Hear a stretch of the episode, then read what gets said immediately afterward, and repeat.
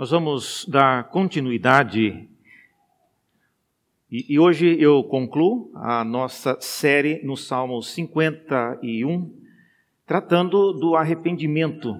Nós já vimos que é um processo longo, é um processo necessário e é um processo assistido pelo próprio Deus.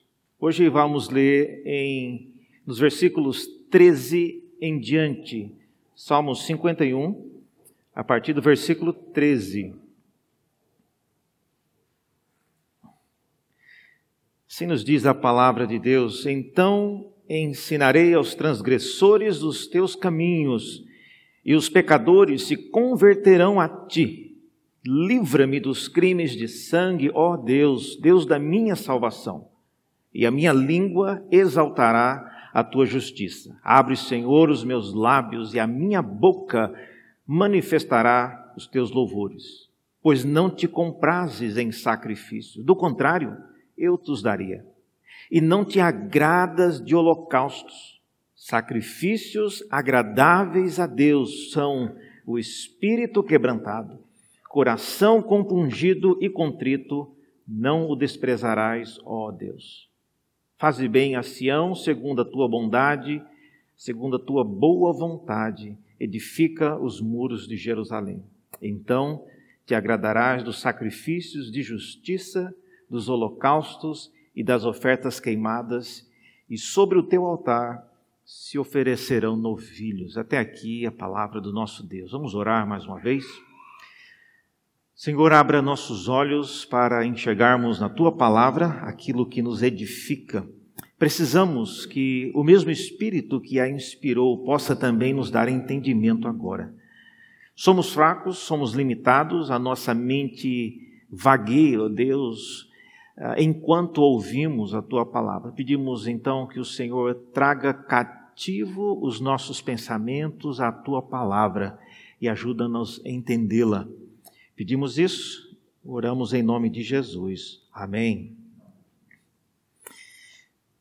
Meus irmãos, o processo que tenho chamado de arrependimento é um processo que culmina em várias coisas, e uma das coisas que nós veremos hoje é que ah, o processo de arrependimento ele acaba de alguma forma beneficiando a vida de outras pessoas, ou seja, Deus de forma miraculosa ele usa a nossa caminhada de arrependimento para ensinar pessoas que estão na iminência de cair ou já caíram e precisam de encorajamento para voltarem a ter comunhão com Deus. E quando pessoas pecam e posteriormente se arrependem, Deus usa então os episódios dessa jornada para ensinar outras pessoas. E é esse o ponto que eu vejo que nesse sermão, nessa mensagem de hoje, é, Davi ele foca, que é de que ele pretende, diz o texto no versículo 13, ensinarei aos transgressores os teus caminhos e os pecadores se converterão a ti. Então, essa é a, vamos dizer assim, a agenda do salmista nesse ponto. Ou seja, eu não trilho o caminho do arrependimento só por causa de mim ou por causa do que eu fiz, mas Deus usa a minha queda e mim, o meu processo de arrependimento para ensinar outras pessoas. E, e para mim, esse é o ponto alto do Salmo 51, desse momento em diante. Parece que o salmista parou de olhar para a sua própria vida, para as coisas que ele fez e como ele se sente, e agora ele olha para frente, no modo como Deus irá usar a sua vida, a sua jornada para instruir outras pessoas. É uma pena que algumas pessoas, quando caem, quando cometem erros, como Davi, elas se sentem excessivamente envergonhadas e às vezes com medo de que outras pessoas descubram o que ele ou ela fizeram. E o processo de arrependimento acaba não sendo, de alguma maneira, instrumento para Deus ensinar outras pessoas. Homens e mulheres de Deus, quando caem em pecado, até o arrependimento deles é instrutivo. Até a maneira como eles se voltam para Deus depois de terem caído é algo que nós aprendemos e nós vemos com admiração, porque não apenas na, na vida íntegra, mas até mesmo em suas quedas. E isso aconteceu com Davi. Lembrando, irmãos, que essa mensagem de hoje é a última da série e nós já vimos então várias coisas antes. Primeiro, nós vimos que o primeiro passo dessa caminhada, que tem o chamado da caminhada do arrependimento, é pedir compaixão. Quem pede compaixão não está pedindo e nem exigindo nada. Segundo, segundo passo é que nós precisamos compreender o que nós fizemos. Se você não tem uma compreensão do que exatamente você fez, qual é a natureza da sua transgressão, o seu arrependimento não vai ser genuíno. Terceiro lugar, nós vimos que é importante saber por que nós precisamos de arrependimento. Porque senão nós corremos o risco de fazer alguma coisa apenas para que os outros vejam e eu seja eh, restaurado e reaceito no grupo onde eu participei. Não, não é essa a razão. Em quarto lugar, nós vimos também sobre seis ingredientes. Se você está curioso, está vendo hoje pela primeira vez, procure depois no, nos, no, nos, nos sites do, de Santo Amaro você encontrará essas mensagens. Mas esses ingredientes nos ajudam a manter na caminhada de arrependimento e não precisar ficar se arrependendo toda semana dos mesmos pecados. Assim, eu, eu gostaria então de responder hoje a seguinte pergunta, que é a nossa última mensagem: O que o nosso arrependimento pode ensinar às outras pessoas? E você pode estar pensando, eu estou até curioso, reverendo, que se tem uma coisa que eu não gostaria que ninguém soubesse foi do que eu fiz, e muito menos na minha caminhada de arrependimento. Já que o Senhor está dizendo que isso pode ensinar alguma coisa, eu estou curioso agora para saber o que é que pode ser ensinado, o que é que pode ser aprendido com aquilo que eu fiz de errado e a minha caminhada de arrependimento. Eu selecionei aqui três coisas para que nós meditássemos nelas. A primeira delas, que eu creio no, o nosso arrependimento ensina, é como transgressores se voltam para Deus.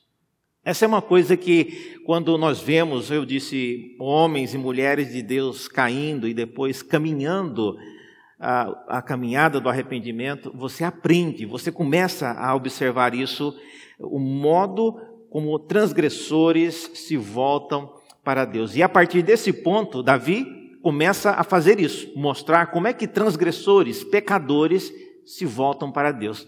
E aqui, deixe-me dar um alerta. Nós que somos crentes evangélicos, temos muita inclinação de quando falamos de transgressores e pecadores, a gente pensa de pessoas parede afora. Alguém que está lá no mundo, não está na igreja hoje, né, está vivendo a vida uh, louca. Não, gente. Quem é esse pecador aqui? Davi era um deles.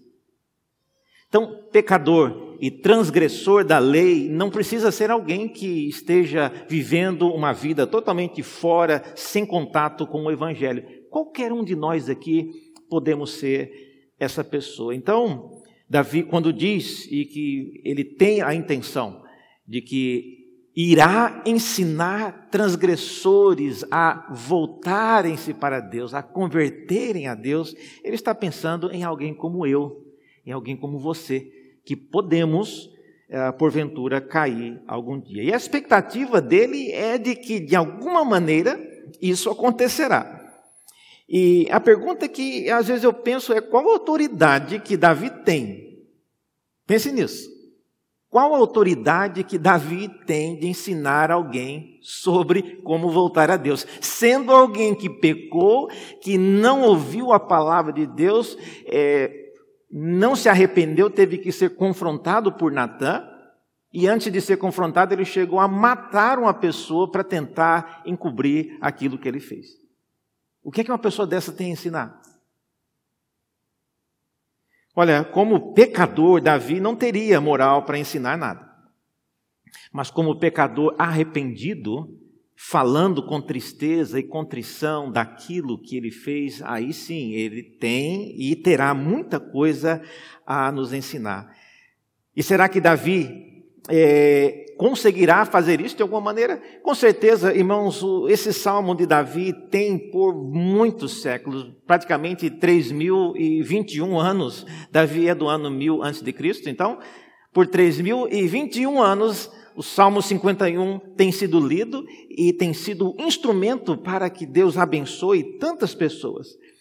E eu não sei quantos sabem, mas é, veja aí nesse versículo 13 na sua Bíblia, é, algumas versões não usam a expressão os pecadores se converterão. Por exemplo, tem uma versão chamada NVT, ela traduz esse versículo 13 da seguinte maneira: Então ensinarei os teus caminhos aos rebeldes e eles voltarão a ti. É uma possibilidade correta também. A nova versão internacional é uma outra versão também em português, traduz da seguinte maneira: Então ensinarei os teus caminhos aos transgressores para que os pecadores se voltem para ti. Também uma possibilidade correta isso combina bastante com o que eu tenho falado a respeito do arrependimento, sendo uma caminhada em direção a Deus e não uma decisão que você toma, pronto, está arrependido, serviço completo. Não. Então, ah, o que Davi espera é que o seu testemunho, aquilo que ele tem para ensinar, poderá fazer com que as pessoas se voltem para Deus. Tudo isso ainda deixa uma pergunta: o que, que Davi teria para ensinar exatamente a respeito do que ele fez? O que exatamente Davi teria a ensinar? Sendo uma pessoa que pecou gravemente, sendo uma pessoa que deu exemplos de como não andar nos caminhos do Senhor. E olha, eu sei que muitos de vocês têm em alta conta Davi por ser chamado na Bíblia por pouquíssimas vezes, mas a gente se lembra disso para sempre. Ele era um homem segundo o coração de Deus mas ele fez coisas terríveis. Mas mesmo assim, a pergunta é: o que, que ele teria para ensinar? O versículo 14, aí na sua Bíblia, mostra que ele especificamente gostaria de falar sobre a justiça de Deus.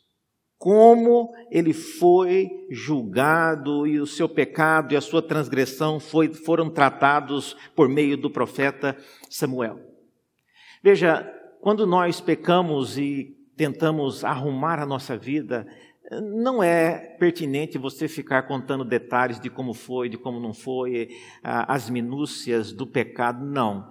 O importante, o que edifica, o que pode instruir outras pessoas, é você demonstrar a sua percepção da justiça de Deus. O modo justo como Deus tratou a minha vida é algo que as pessoas são inspiradas, elas percebem a, a maneira como nós temos visto isso.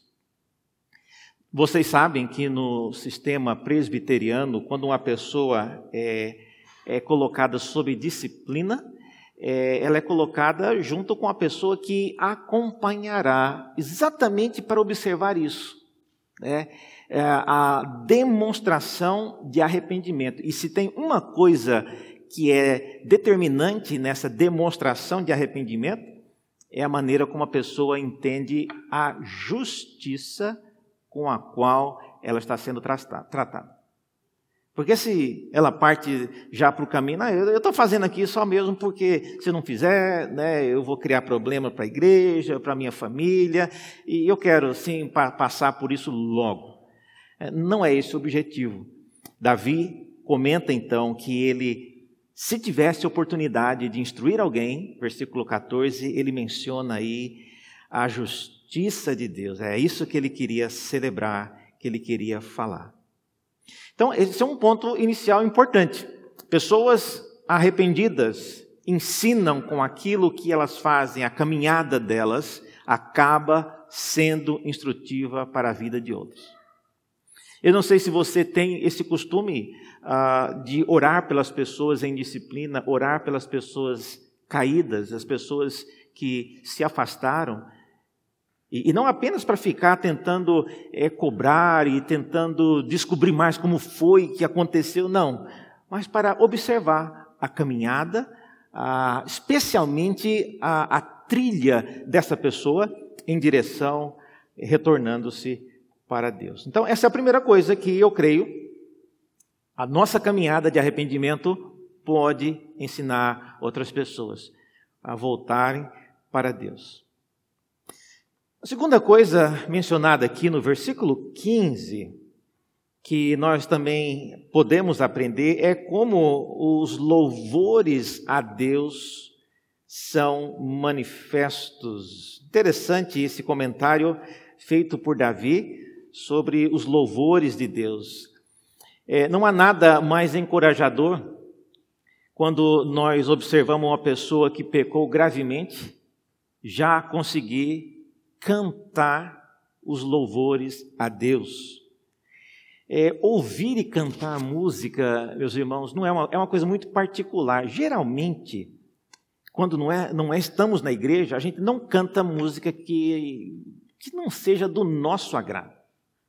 Tem gente que às vezes ah, vive cantarolando a mesma música assim, porque é uma música que agrada, mas na igreja é o único local que você canta uma música que não foi você quem escolheu.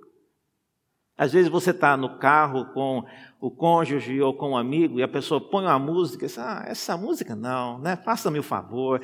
Porque música tem muito a ver com o nosso espírito. Agora, cantar os louvores do Senhor é algo diferente. Eu, eu, diria que tem três peculiaridades quando você está cantando os louvores a Deus. Primeiro, porque você está cantando como parte de um grupo maior. Essa é a primeira diferença. Você não está cantando sozinho. E, e isso a gente não faz no dia a dia. A menos que você tenha alguém que, com quem você cante muito, mas geralmente quem canta quando chega alguém de perto, você para de cantar, porque cantar é uma coisa muito é, particular e algumas pessoas não têm lá uma voz assim tão bonita, né? Mas é, na igreja você canta como parte do grupo. Segunda coisa, você está cantando também em um contexto de culto a Deus. Então, a maneira como você se comporta, a, a maneira como você expressa a sua alegria, é, tem que levar em consideração que você está num culto a Deus. Em terceiro lugar, você está cantando algo que a letra é mais importante do que a melodia. E, e geralmente, eu me lembro de quando era jovem, bem mais jovem, eu sou jovem ainda, mas era bem mais jovem, e meus pais é, viviam reclamando das músicas que eu ouvia. E uma das coisas que eles reclamavam era exatamente isso Olha a letra dessa música. E ficar, eu não estou nem preocupado com a letra, meu pai. Eu estou ouvindo a música, eu estou gostando da música. E às vezes ele ficava tão preocupado que a letra poderia contaminar a minha mente, poderia me fazer afastar do evangelho. Eu nem estava preocupado com a letra, mas depois tanto ele falar, eu comecei até a ver a letra. Mas é, no caso do louvor a Deus é diferente. Nós louvamos a Deus por causa daquilo que nós falamos. O nosso sacrifício de louvor é apresentado por meio de palavras. Então, essas três coisas são importantes para você considerar quando falamos de louvores a Deus. E tendo dito isso, veja aí o pedido do salmista no versículo 15: Abre, Senhor, os meus lábios, e a minha boca manifestará os teus louvores. E essa é mais uma daquelas coisas, como nós já dissemos em outras mensagens, que Davi, ele pede a Deus porque ele sabe que por conta própria ele não terá como fazer isso. E a importância, meus irmãos, de conseguir cantar louvores ao Senhor é que ao fazê-lo, nós nos conectamos com o povo de Deus em adoração. Uma pessoa arrependida ela volta a cantar. Não é cantarolar sozinha, não é cantar no carro, mas é cantar como parte do culto público, do povo de Deus adorando. E muitas pessoas que, por razões variadas, não necessariamente porque pecaram e estão sob disciplina, mas não gostam de cantar. No culto, está todo mundo cantando, ela está lá séria, não abre a boca. Cantar como parte da adoração é, é, algo importante, especialmente como nós já falamos em outras ocasiões, por causa das pessoas que estão ao nosso redor. Mas, reverendo, o, o que, que eu tenho a ver com a vida alheia? Não, você não tem nada a ver com a vida alheia. Mas aqui, nesse ambiente de adoração, a sua vida é parte do corpo de Cristo. E ali estará sentada uma pessoa que pode estar observando, olha só, aquela pessoa ali, eu sei que ela perdeu alguém da família, está passando por diversas provações, mas ela está ali cantando. E eu não tenho nenhuma razão para ficar aqui com a minha boca cerrada.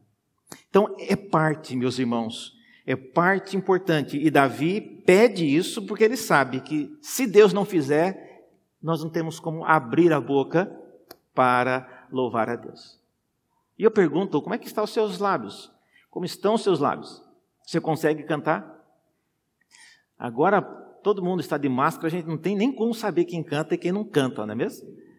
Mas pense nisso, é algo importante você conseguir cantar os louvores a Deus, e isso é um sinal positivo de que a sua caminhada do arrependimento está chegando ao fim e você já está tendo bons frutos. Terceiro lugar, uma outra coisa que nós aprendemos também, o, que podemos ensinar com o nosso arrependimento, Deus faz isso, é como oferecer sacrifícios que são aceitáveis a Deus. Aqui eu queria parar um pouquinho nesse ponto, porque eu acho importante. Nos versos 16 e 19, eles se destacam porque Davi irá tratar muito disso, o que é que agrada a Deus.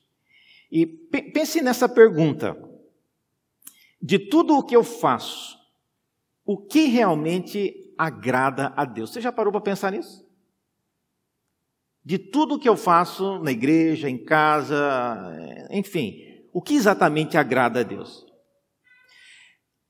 Jó era uma pessoa, todos conhecem, que vivia de maneira né, impecável. É dito na, no livro de Jó que ele acordava cedo e oferecia sacrifícios por cada um dos seus filhos. Não era preciso isso tudo, bastava um, um sacrifício, né? É, era suficiente. Mas ele fazia um para cada filho. E os filhos nem tinham feito nada de errado. É, ele fazia só mesmo para prevenir. E ele era alguém muito, uma pessoa muito envolvida e cuidava dos filhos. Quando Deus faz uma observação a respeito da vida de Jó, é dito da parte de Deus que ele era um homem reto, íntegro, temente a Deus e que se desviava do mal. Nada é mencionado sobre o fato de Jó fazer sacrifícios para cada um, para os filhos, e tudo aquilo que a gente ficou tão empolgado, acha que é uma coisa tão importante e é o que Deus de fato está se agradando? Não era.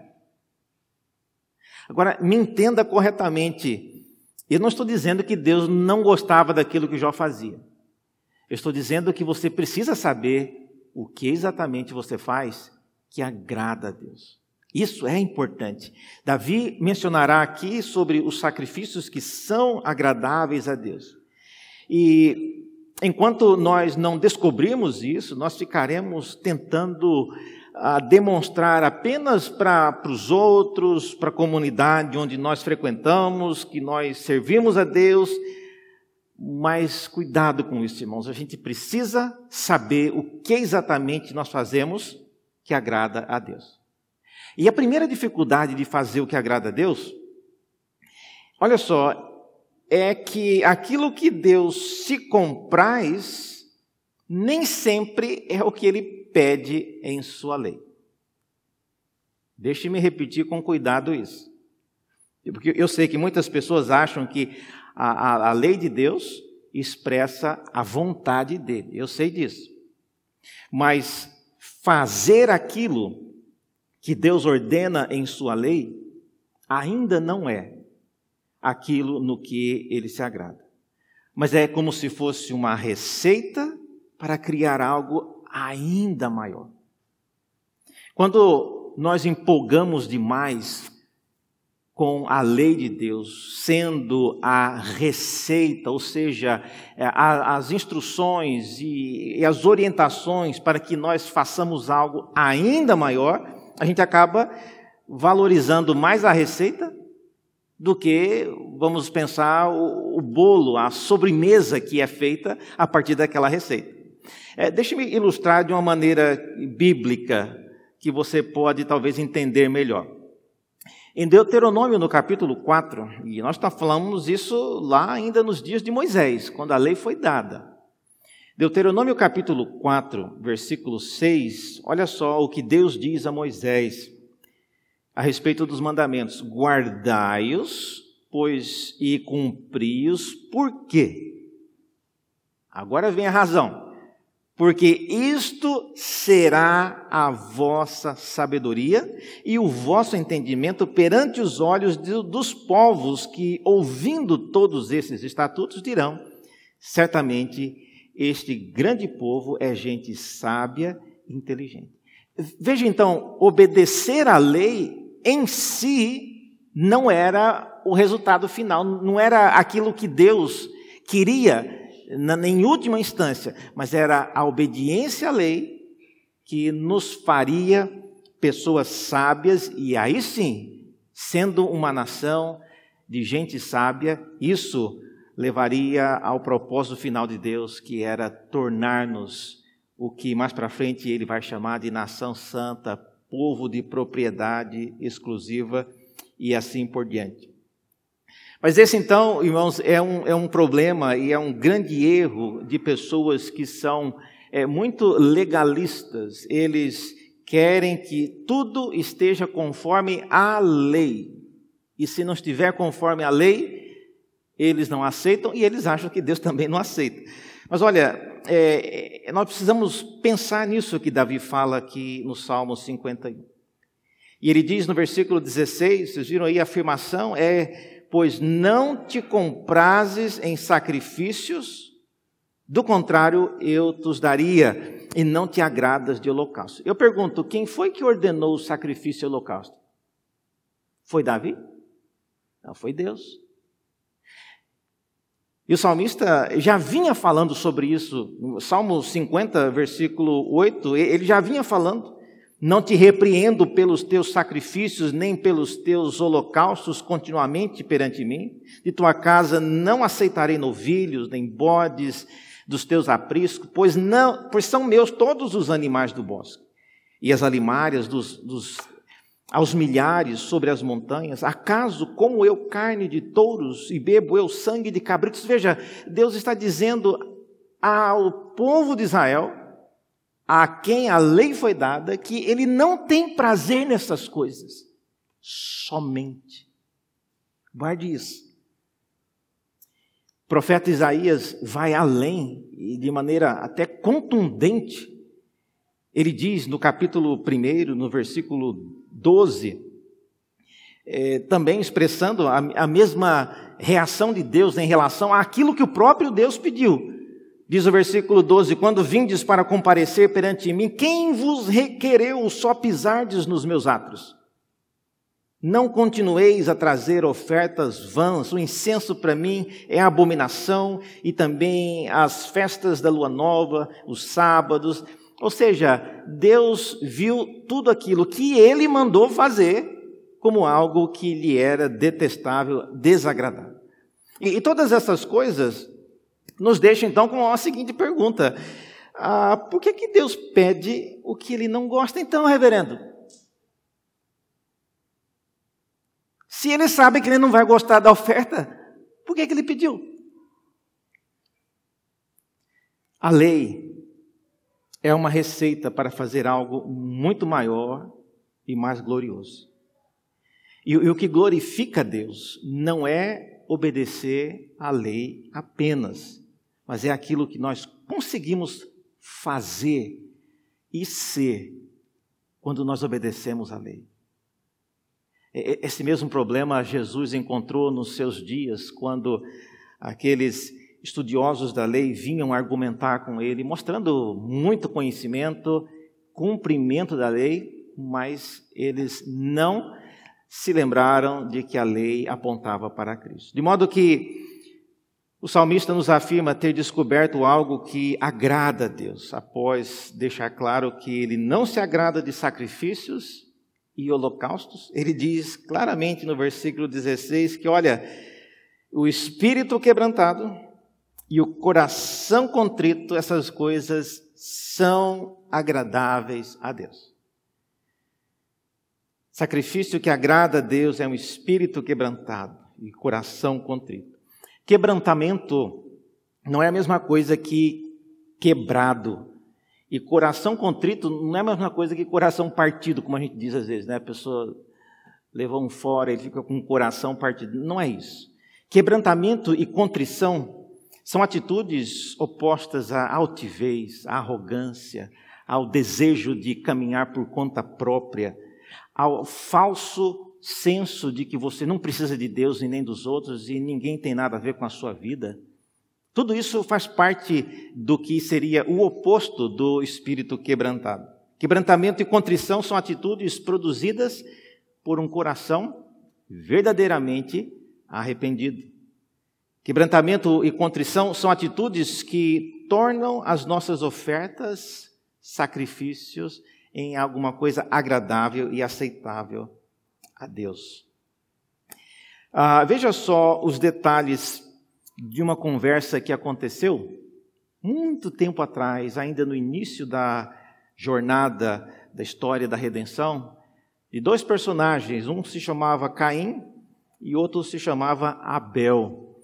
Em Gênesis capítulo 4, versículos 3 a 7, é dito que uma ocasião, trouxe Caim do fruto da terra uma oferta ao Senhor. E Abel, por sua vez, trouxe das primícias do seu rebanho e da gordura deste. E é dito que agradou-se o Senhor de Abel e de sua oferta, ao passo que de Caim e de sua oferta não se agradou. Irou-se, pois, sobremaneira Caim e lhe descaiu o semblante. A primeira conclusão que a gente chega é: tinha alguma coisa de errado com a oferta de Caim, certo? Errado. Não tinha nada de errado com a, com a oferta de Caim. O problema estava no seu coração.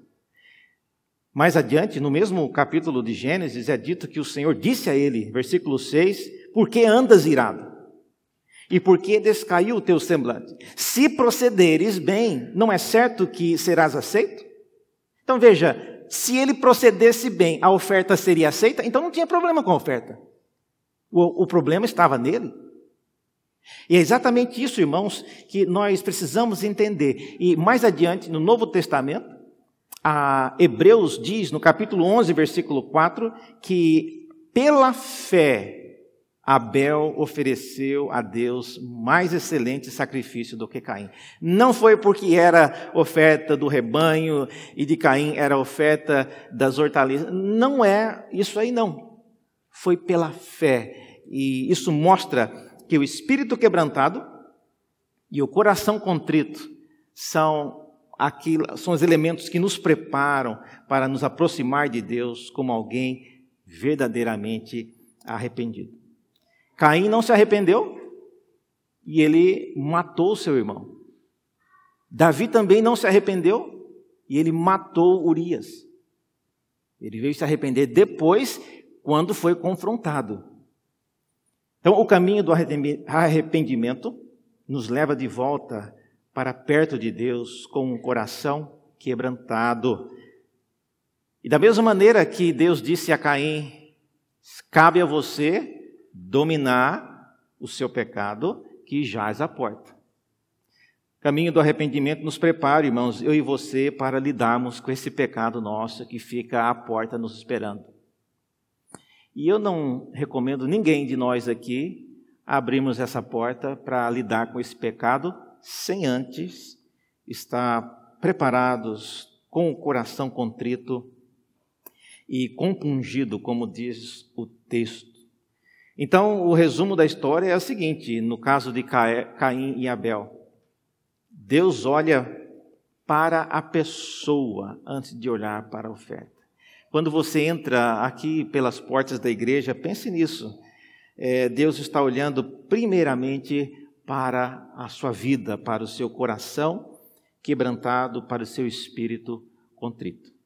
Davi, nesse salmo, também nos ensina que Deus, ele não apenas se agrada dessas coisas, mas ele vê e ele olha. É, não fosse isso, Davi não seria procurado pelo profeta Natã, dirigido e conduzido para o arrependimento. Conclusão, irmãos. A pergunta que não quer calar é a seguinte: Reverendo, por que então Deus pede para que nós obedeçamos a Sua lei se Ele não se agrada disso? Você já pensou nisso? Gastei tanto tempo conhecendo a lei de Deus, tentando obedecer, e agora o senhor está me dizendo que Deus não se agrada disso? Não seria mais fácil ele pedir já o que ele tem prazer? Nós temos que entender uma coisa, irmãos, ah, com respeito à lei de Deus. Não é que Deus não se agrada, sim, ele se agrada.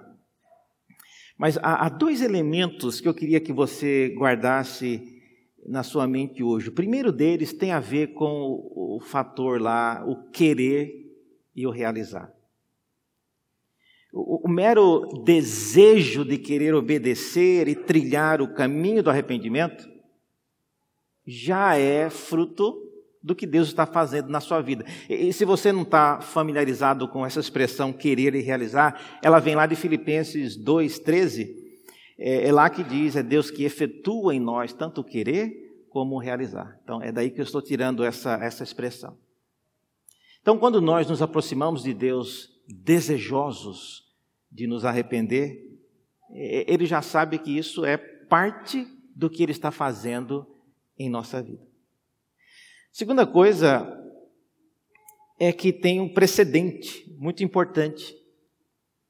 Quando nós nos aproximamos de Deus arrependidos, né, há um precedente e o precedente aparece de maneira clara em tantos lugares, mas Isaías 53, nós lemos que o nosso gesto de aproximar-nos de Deus com coração quebrantado e contrito teve um precedente que é do próprio servo do Senhor. Veja o que Isaías diz no capítulo 53. Ele diz que todos nós andávamos desgarrados como ovelhas, cada um se desviava pelo caminho, mas o Senhor fez cair sobre ele a iniquidade de todos nós. Ele foi oprimido e humilhado e não abriu a sua boca. Como cordeiro foi levado ao matadouro e como ovelha muda perante os seus tosquiadores, ele não abriu a sua boca. Então, pense nisso, quando nós nos aproximamos de Deus, Deus olhará para a sua face e lembrará, antes de qualquer coisa, desse precedente. Para que você tenha hoje condições de chegar até mim, Deus estará dizendo: Antes de você, o meu filho já veio. Não tinha pecado, mas ele se fez, tomou sobre si todas as nossas iniquidades, e é por causa do que ele fez que você hoje tem a capacidade de aproximar de mim. Irmãos, ah, é muito comum nós ouvirmos mensagens assim, ficar pensando em várias coisas, e eu, enquanto preparava essa mensagem, é, e eu sempre, eu já tenho preocupado e muito com isso, o modo como nós cristãos e, e crentes olhamos para quem nós somos e a reação que uma pessoa que para usar uma linguagem que a gente usa, né? As pessoas do mundo, como se nós não fôssemos do mundo. Todo mundo está no planeta Terra, né? Mas eu entendo. E pensando nisso, eu estava ouvindo um, um podcast que a minha esposa me mostrou esses dias, de uma, um cara chamado David Polisson. E ele fez o que ele chamou, muito interessante, o que ele chamou de o anti-salmo. É, Para ele, ele, fez uma versão secular, a, a, a maneira como uma pessoa não cristã responderia ao Salmo 23. Eu achei interessante a maneira, porque de fato acaba nos ajudando a entender o salmo que a gente tem na Bíblia. E eu criei então aqui, eu escrevi o anti-salmo 51.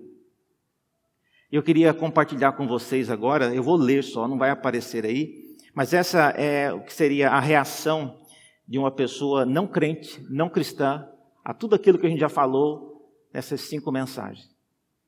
Você já parou para pensar nisso? Como é que uma pessoa que, que não tem, não, não, não vai arrepender, não quer arrepender e não está nem aí para isso? Como é que essas pessoas veriam o Salmo 51?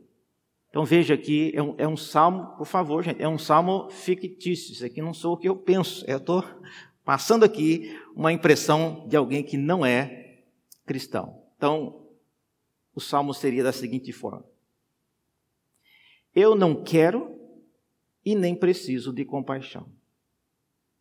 Se eu errei de alguma forma, errei fazendo aquilo que me dá prazer. Por isso, não aceito ser acusado por ninguém e não me arrependo do que fiz. Deus não faz parte da minha agenda diária. Eu dou conta da minha vida própria sem precisar ficar lhe pedindo favores. Se ele se sente ofendido pelo que eu fiz ou faço, isso não é meu problema meu. Da minha vida, quem cuida sou eu. Não aceito que ninguém venha me julgar ou dizer o que tenho que fazer. Já me interessei um pouco por religião no passado, mas cheguei à conclusão de que tudo é uma perda de tempo. Nada do que você faz para Deus é suficiente.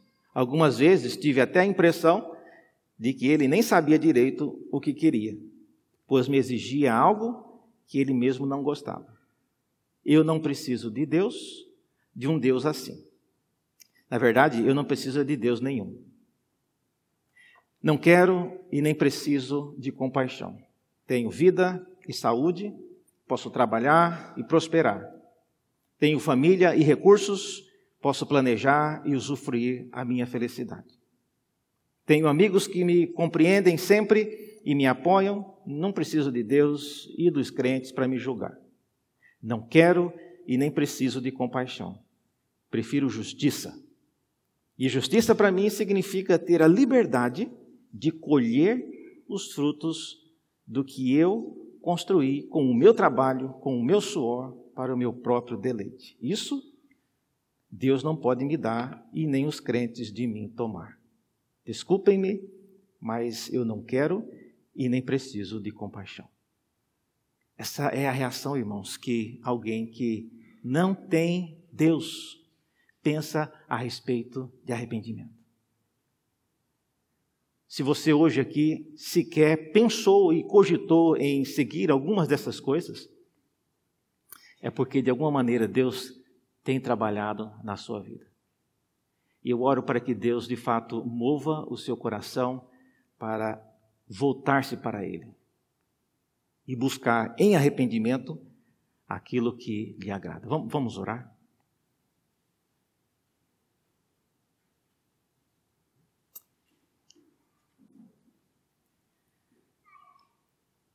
Senhor, muito obrigado pela tua palavra, obrigado pelo testemunho que ela nos traz. Ajuda-nos a entender, ó Deus, que somos uma minoria no mundo em que, de maneira avassaladora, ninguém pensa em arrependimento, ninguém valoriza voltar-se para Deus, mas queremos que o Senhor nos ajude a trilhar essa jornada que vimos nessas mensagens, que nos leva de volta a Deus. Se tem, ó Deus, alguém aqui nesta noite que precisa arrepender-se,